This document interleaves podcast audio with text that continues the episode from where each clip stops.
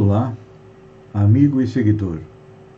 Seja bem-vindo à nossa live diária da reflexão matinal, onde eu e você vamos em direção ao nosso coração para lá, como jardineiros espirituais, elevar templos às nossas virtudes. Todos nós já temos dentro do nosso coração um pouco de modéstia, de afabilidade, de paciência, de abnegação, de dedicação. Precisamos fazer com que elas e as outras cresçam, floresçam e frutifiquem, porque são elas que nos levam à felicidade.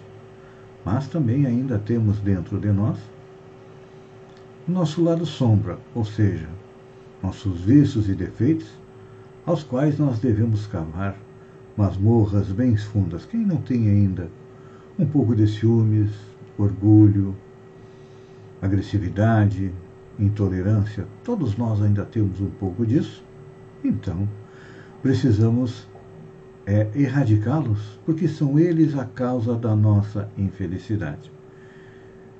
E esta batalha de erradicar os vícios e aumentar as qualidades é uma batalha diária que tem que ser feita sem trégua. E para que isso aconteça, precisamos compreender as leis que regem o universo para não transgredi-las e assim conquistar a felicidade. Já falamos a respeito aí das leis de adoração, que é o que nos liga a Deus, da lei do trabalho, que é uma ferramenta que Deus coloca nas nossas mãos para a nossa evolução. A lei da reprodução, que permite, permitiu que viéssemos ao planeta e que através de nós permite que outros espíritos também venham fazer a sua evolução. A lei de conservação, que pede que mantenhamos o nosso corpo sadio. A lei de destruição, que é extremamente importante porque já destruímos o homem velho, ou melhor, estamos a caminho de destruir o homem velho num homem novo, mais sociável, é, mais afável, mais doce. E a partir de hoje nós vamos analisar a lei de sociedade. O homem é um animal social, não é? Pois então. Kardec questiona: a vida social está em a natureza? E a resposta é dos espíritos é, certamente. Deus fez o homem para viver em sociedade. Não lhe deu inutilmente a palavra e todas as outras faculdades necessárias à vida de, relação. Ou seja, Deus nos fornece os cinco sentidos para que nós possamos conviver melhor com os nossos irmãos. Ainda temos muita dificuldade de relacionamento. Sim. Mas, então, é importante a gente lembrar que simplesmente viver não é suficiente. Não. Precisamos aprender a conviver. E conviver com as outras pessoas significa nos relacionarmos. É. Até o Chacrinha dizia, na época do seu programa, quem não se comunica se trombica. Ou seja, precisamos aprender a nos relacionar com as outras pessoas. Porque, partindo desse pressuposto, quem não se relaciona não vive plenamente. Pois é. E boa parte dos nossos desajustes emocionais se deve o quê? A ausência de contatos afetivos. É. Assim também acontecem as doenças mentais que acabam nos prejudicando. Então, este contato afetivo, esta falta de contato afetivo, ela começa a partir do momento em que nós programamos a nossa encarnação. É que muitas vezes nós viemos numa família onde já existem espíritos com quem nós tivemos problemas de relacionamento, nas encarnações anteriores. Então, muitas vezes, há uma certa dificuldade de um pai, ou de a própria mãe, ou dos irmãos aceitarem aquele ser que vai nascer, porque sabem que tiveram um relacionamento difícil nas encarnações anteriores. Por isso que Deus, com o seu infinito amor, nos dá o esquecimento do passado. Quando viemos para a carne, nós nos esquecemos de quem nós fomos, do que, que nós fizemos, ficamos com uma vaga intuição daquilo que nós já aprendemos a partir das nossas tendências. Tem gente que tem facilidade para música, tem gente que tem facilidade para estudar uma matéria, enfim. Tem gente que é, é um excelente profissional. Tudo isso são o quê? Recordações do passado que estão presentes. É como se fosse um nevoeiro onde a gente vai caminhando e vai é, procurando ser, chegar a um ponto determinado. Então, esta necessidade de vínculos afetivos vem desde o início, quando há a fecundação do óvulo pelo espermatozoide, ali nós já temos um espírito ligado. E é importante que você que vai ser pai, vai ser mãe, já está com o bebê na barriga, que procurem tratar com muito amor, com muito carinho, este ser que está chegando. E depois que nasce, é claro que este ser pequeno, frágil, precisa de muito amor, de muito carinho, de toda a família, para que ele possa começar a sua caminhada. E essa fome de amor que nós temos, é claro que o amor ele funciona de maneira diferente. Quanto mais nós damos, mais nós recebemos. Então, alguém que nos primeiros anos da vida recebe muito amor, com certeza terá muita facilidade de relacionamento também de distribuir amor. E quando eu falo em amor, não é esse, esse amor é homem e mulher, o amor eros, o amor atração. Quando eu falo em amor, é um amor nos moldes do que Jesus nos ensinou nos moldes de que Deus tem para conosco, que Deus, por amor, nos criou simples ignorantes, isto é, sem conhecimento, e permite que a gente vá adquirindo conhecimento, que vá adquirindo sabedoria à medida que nós vamos evoluindo. E isso nós fazemos aumentando a nossa capacidade de amar. Por isso que hoje em dia se percebe muito as doenças mentais porque estão chegando na Terra neste momento, já que a Terra está subindo de patamar, deixando de ser um mundo de provas e expiação e chegando a um mundo de regeneração, espíritos que ainda têm dificuldade de doar e de aceitar amor. Muitas vezes aquela pessoa, aquele amigo que só critica, que está sempre pegando no pé, é alguém que precisa de amor de carinho. Porque muitas vezes nós não sabemos pedir que nos ame, nós sabemos machucar, porque nos sentimos machucados, como diz a lei da sociedade, nós temos muita dificuldade de conviver, muita dificuldade de nos relacionar. Então, amigo e seguidor, a minha sugestão de hoje é que você procure meditar a respeito de como está se relacionando com as pessoas. As pessoas estão fazendo as suas vontades? Isso chama-se egoísmo. Mas se você está auxiliando as outras pessoas, isso chama-se amor. Então, analise. O que, que tem mais dentro de você? Egoísmo ou amor? Fiquem com Deus e até amanhã, no amanhecer, com mais uma reflexão matinal. Um beijo no coração e até lá, então.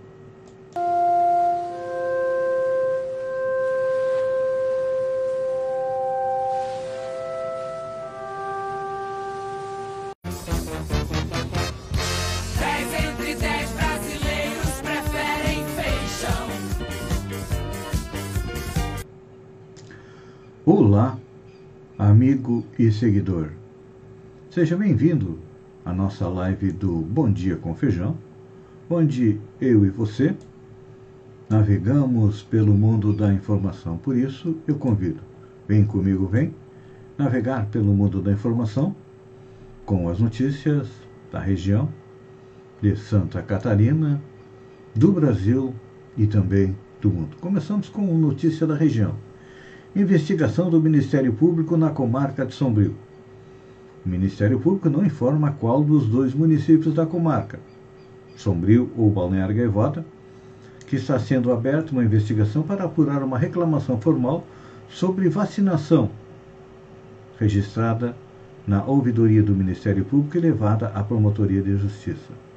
O mesmo fato também está sendo investigado em mais nove comarcas. O Ministério Público de Santa Catarina monitora a campanha de vacinação e ações de enfrentamento à pandemia do coronavírus para prevenir irregularidades, como os casos respeito à fila de vacinação, que deve seguir os critérios e as prioridades estabelecidos. Apoio à tradição gaúcha em Balneário Gaivota. Estamos no mês de junho, setembro é o mês em que se comemora a Semana Farroupilha. E o vereador Fernando Gonçalves Batista teve aprovado seu projeto de lei que inclui no calendário oficial do município a Semana Farroupilha, realizada anualmente entre 14 e 20 de setembro. É, boa parte da população do nosso município de Balneário Gaivota é composta por pessoas que vieram morar aqui partindo do Rio Grande do Sul. Alguns anos atrás nós tínhamos o CTG Sul Catarinense, realizava a Semana Farroupilha. Aí depois, com o tempo, é, foi deixado é, de lado. Governo de Santa Catarina prorroga medidas contra a Covid-19 até 30 de junho. O governo de Santa Catarina prorrogou até 30 de junho as atuais medidas sanitárias para tentar frear o avanço do coronavírus no estado. O atual decreto tinha vigor até esta terça-feira, dia 15, e tem agora as regras mantidas por mais 15 dias, conforme foi publicado. Entre as restrições estão o horário de funcionamento de serviços e estabelecimentos de acordo com a classificação da região no mapa de risco do governo do estado, que atualmente está com as 16 regiões em nível gravíssimo por causa do coronavírus. A alteração em relação ao decreto anterior é para eventos de grande porte com mais de 500 participantes. A realização fica condicionada à avaliação do plano de contingência do Estado autorização da cidade e deliberação de dois terços dos municípios que integram a Comissão de Intergestores Regional, a CIR. É, gente, nós estamos a caminho de uma terceira onda no Brasil e aqui em Santa Catarina não vai ficar é, também de fora. Tem notícia boa. Governador de Santa Catarina sinaliza reajuste de salário de professores com jornada de 40 horas semanais o governo do estado de Santa Catarina sinalizou um aumento de 44% no salário dos professores estaduais. O anúncio, que foi feito pelo governador Carlos Moisés em uma rede social na segunda-feira, segue em discussão. Indica aos profissionais com curso superior e jornada de 40 horas o pagamento de um salário de no mínimo 5 mil reais. Atualmente, o piso do magistério está em R$ 2.800. Espero que, bom, segundo o governador, Além dos professores do Estado, o reajuste acontece no salário dos professores em caráter temporário, ou seja, dos ACTs. Os detalhes não foram repassados, mas o assunto já está em pauta nas secretarias de administração e também de fazenda. E o anúncio ocorre em meio aí às discussões sobre o novo plano de carreira do magistério catarinense. Falando em reajuste de salário, eu penso que está na hora dos prefeitos também reajustarem os salários é, dos professores, porque houve um aumento nas transferências do Fundeb e a gente sabe que parte do valor que vem para as prefeituras do Fundeb é para o pagamento do salário dos professores. Então, como o Fundeb neste ano aumentou, devido à nova lei do Fundeb, é claro que o valor deveria ser repassado como aumento salarial para os professores das redes públicas municipais. Bispo chama Bolsonaro de fascista e pede que Deus ajude a derrubá-lo. Dom Vicente Ferreira, bispo auxiliar da Arquidiocese de Belo Horizonte, chamou o presidente Bolsonaro de fascista e tirano, sem citá-lo nominalmente. Em publicação neste domingo, dia 13, nas redes sociais. No texto, o líder religioso pediu ajuda de Deus para que Bolsonaro seja derrubado. Senhor, tu que fugiste de Jegue para o Egito, mostra-nos o meio de nos livrar deste fascista brasileiro. Tu que entraste em Jerusalém montado num jumento, dá-nos a coragem de enfrentar o tirano que mata a nossa gente. Livra-nos, Senhor, do desgoverno da morte. Está pesado demais, escreveu. Na sequência, o teólogo Leonardo Boff manifestou apoio ao desabafo. Uno-me nesta oração para que Deus e a Mãe Terra tenham piedade de sua gente e nos livre de quem está produzindo um holocausto. Em resposta, o bispo católico sugeriu a mobilização de uma prece é, coletiva. Mineiro de 50 anos, Dom Vicente Ferreira, ficou conhecido por seu trabalho em Brumadinho, chegando a discurso sobre a tragédia na Conferência das Nações Unidas em Genebra, em 2020. O bispo é doutor em Ciência da Religião pela Universidade Federal do Juiz de Fora e membro da Conferência Nacional dos Bispos do Brasil. Eu concordo com o bispo que temos que tirar esse tirano do poder, mas de forma democrática. O ano que vem nós temos eleição, então vamos votar em outra pessoa para presidente. Lojas demitem jovens que teriam acusado o professor de surf de roubar bicicleta no Leblon. Um rapaz e uma jovem que apareceram em um vídeo discursando, discutindo com o professor de surf Matheus Ribeiro no Leblon, na zona sul do Rio, foram demitidos das empresas em que trabalhavam. Em um comentário nas redes sociais que pediu o posicionamento da empresa, uma rede de papelaria afirmou que o jovem foi demitido. O mesmo aconteceu com o espaço de dança onde a jovem dá aulas. No vídeo, o jovem questionou Mateus se ele teria roubado a bicicleta elétrica de sua namorada. O roubo teria ocorrido minutos antes. O caso está sendo investigado pela 14ª DP do Leblon. Outro caso é racismo também. Relator do Conselho de Ética quer censura verbal a deputado que quebrou placa sobre Dia da Consciência Negra. O deputado João Marcelo, relator de um processo disciplinar que apura a conduta do parlamentar Coronel Tadeu, do PSL de São Paulo, no Conselho de Ética da Câmara, leu nesta terça-feira parecer que recomenda a punição de censura verbal ao colega. Após a leitura do parecer, foi concedido vistas coletiva de 48 horas aos integrantes da comissão. Ainda não há data para a votação do relatório. Aqui nós vemos duas maneiras de tratar o racismo. Uma simples e direta. Foi racista, é demitido. Claro que são pessoas simples. Não tem o poder que tem um deputado é como o coronel Tadeu. Por que, que não faz a mesma coisa com ele também? Eu acho que está havendo aí é, dois pesos e duas medidas. Então vai ser difícil a gente acabar com o racismo no Brasil. Última notícia: o Ministério da Saúde atualiza o número de infectados pela Covid-19 na Copa América. São 52 pessoas.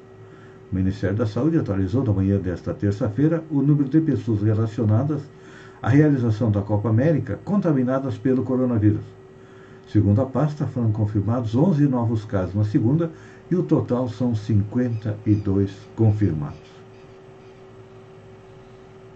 É, já era de se esperar que tivéssemos bastante casos na Copa América, até porque é, os jogadores jogam nos cinco continentes, são pessoas de vários países que estão juntas. É claro que sempre alguém acaba trazendo o coronavírus. E eu pergunto: precisava isso? Com certeza não precisava mais isso, mas, como diz o bispo, eu acho que está na hora de tirar do poder quem toma as decisões contrárias à vida, não só dos brasileiros, mas das demais pessoas. Amigo e seguidor, eu agradeço a você por ter estado comigo durante esses minutos. Fiquem com Deus e até amanhã, às sete horas, com mais um Bom Dia com Feijão. Um beijo no coração e até lá então.